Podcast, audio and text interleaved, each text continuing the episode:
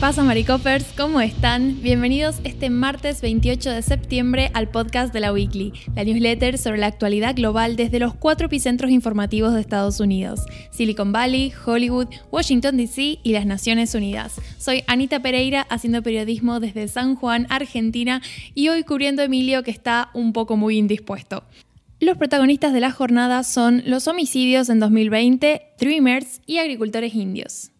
Arrancamos con el asunto de los homicidios descontrolados en Estados Unidos durante el 2020, que han alcanzado números que no se veían desde los años 90. El salto entre 2019 y 2020 es inmenso y no hay precedentes tan destacados desde que se empezaron a publicar datos en los años 60. Creo recordar que en la newsletter hemos hablado hace unos meses sobre el asunto de los homicidios durante el año de la pandemia y demás, pero bueno, esta entrada es un poco para recapitular todos esos datos y la magnitud del problema que, claro, puesta en cifras siempre es un poco más contundente, ¿no? Estoy hablando de que en total unas 21.500 personas fueron asesinadas el año pasado en Estados Unidos, casi 5.000 más que las que se registraron en 2019.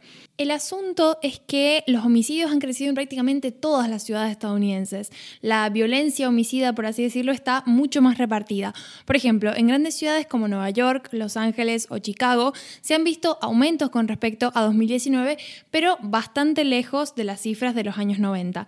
Y a nivel nacional, estas ciudades que representaban en los 90, por ejemplo, el 13.8%, en 2020 solo representaron el 3.8%. Entonces, no hablamos de que hay zonas o ciudades particularmente tendenciosas a la violencia homicida, sino que se trata de una tendencia generalizada en Estados Unidos. Ahora bien, los negros representan más del 56% de las víctimas mortales por homicidios y también son la raza que más los perpetra en un 39% de los casos.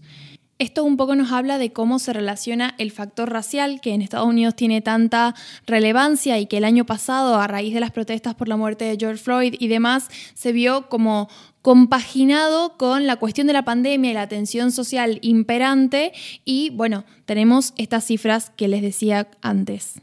Cabe aclarar que todavía no hay una causa o un factor determinado que es el que ha influido en este destacado aumento. Digamos, se trata de un análisis que todavía continúa, pero sin duda la pandemia y todas sus consecuencias relacionadas con el comercio, la inestabilidad económica para muchos núcleos familiares y demás, todo se ha relacionado y ha contribuido a este aumento en la violencia. Recordemos que Estados Unidos es un país que se caracteriza por la libre portación de armas entonces, lógicamente que eso permite que cualquier tipo de malestar social pueda verse reflejado en un aumento de violencia armada. Además, como decía antes, las protestas por la muerte de George Floyd también pueden haber tenido ramificaciones, por ejemplo, en los departamentos de policía y en el sistema de justicia criminal, porque se hicieron muchas reformas en las distintas comisarías y en los cuerpos de policía locales, estatales, luego de estas protestas. Es decir, no hemos visto un cambio sustancial a nivel nacional, pero sí se han ido tomando determinadas medidas a raíz de estos sucesos, algunas de las cuales pueden haber tenido consecuencias como el aumento en la violencia. Por ejemplo, en algunos estados se llevaron a cabo reformas en el sistema de finanzas que pueden haber puesto, haber terminado poniendo a más criminales en las calles.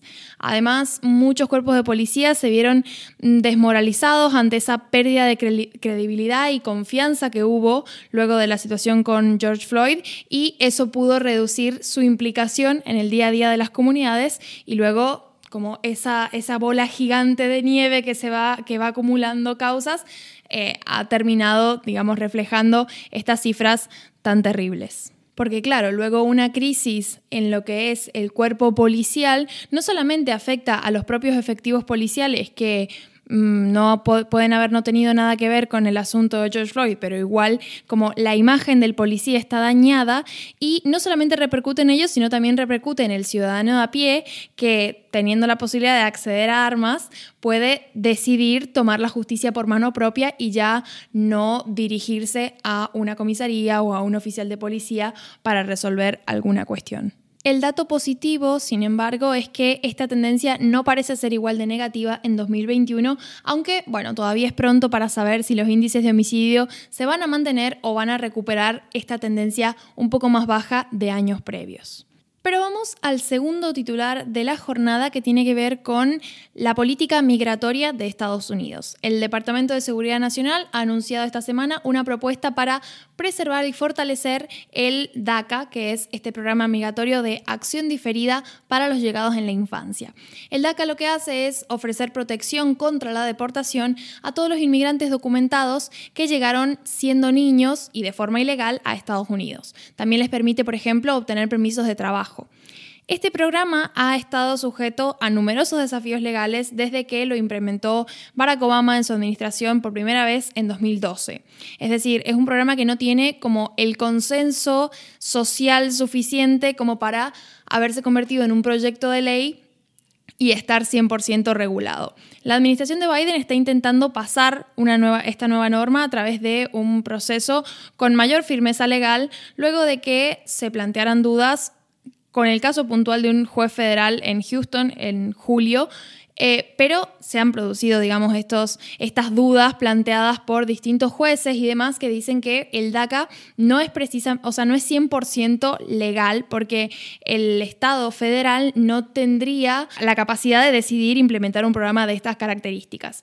Entonces, la idea es que el Capitolio ayude y de hecho el secretario de Seguridad Nacional Mallorcas quiere que los demócratas incluyan la, la provisión en el paquete de reconciliación de 3.5 billones de dólares que lo hemos venido hablando en las newsletters anteriores. Entonces, al incluirlo en estos paquetes, hay más posibilidades de que se apruebe y sobre todo si tenemos en cuenta las últimas declaraciones de Pelosi de que los demócratas supuestamente están listos para aprobar los tres paquetes, es decir, que al menos en la Cámara hay una confianza de que eso se pueda llegar a conseguir y bueno, es la vía más sencilla para alcanzarlo. ¿Cuál es el problema? Que bueno, la experta en reglas parlamentarias del Senado, que es una figura no partidista, ha sentenciado que las medidas de inmigración no podrían formar parte de un paquete de, reconciliación presupuestaria como el que están planteando los demócratas. Lo que piden los activistas pro inmigración es ignorar este pequeño detalle, pero bueno, ya conoceremos en los días venideros cómo se termina resolviendo esta situación.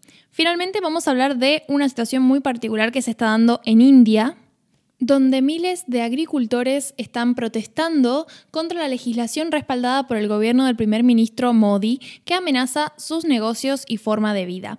Las leyes fueron aprobadas por las cámaras del Parlamento indio en septiembre del año pasado y desregulan la agricultura permitiendo que los agricultores vendan productos a compradores fuera de los mercados regulados por el gobierno. El gobierno argumenta que estas leyes son necesarias para modernizar la agricultura. Lo que están diciendo los manifestantes es que beneficia a grandes corporaciones en detrimento de los pequeños agricultores. Decenas de miles de agricultores llevan casi un año desde que estas leyes entraron en vigencia bloqueando las principales carreteras alrededor de Nueva Delhi sin obtener una respuesta favorable por parte del gobierno. Cabe aclarar que la agricultura en India representa aproximadamente el 15% de la economía y emplea casi al 60% de sus 1.400 millones de habitantes. Así que no es poca cosa. Pero bueno, eso es todo por mi parte. Saben que si quieren leer más información pueden consultar cualquiera de los links que anexamos con la newsletter y si no, nos escuchamos mañana en una nueva edición de la Weekly Premium. Adiós.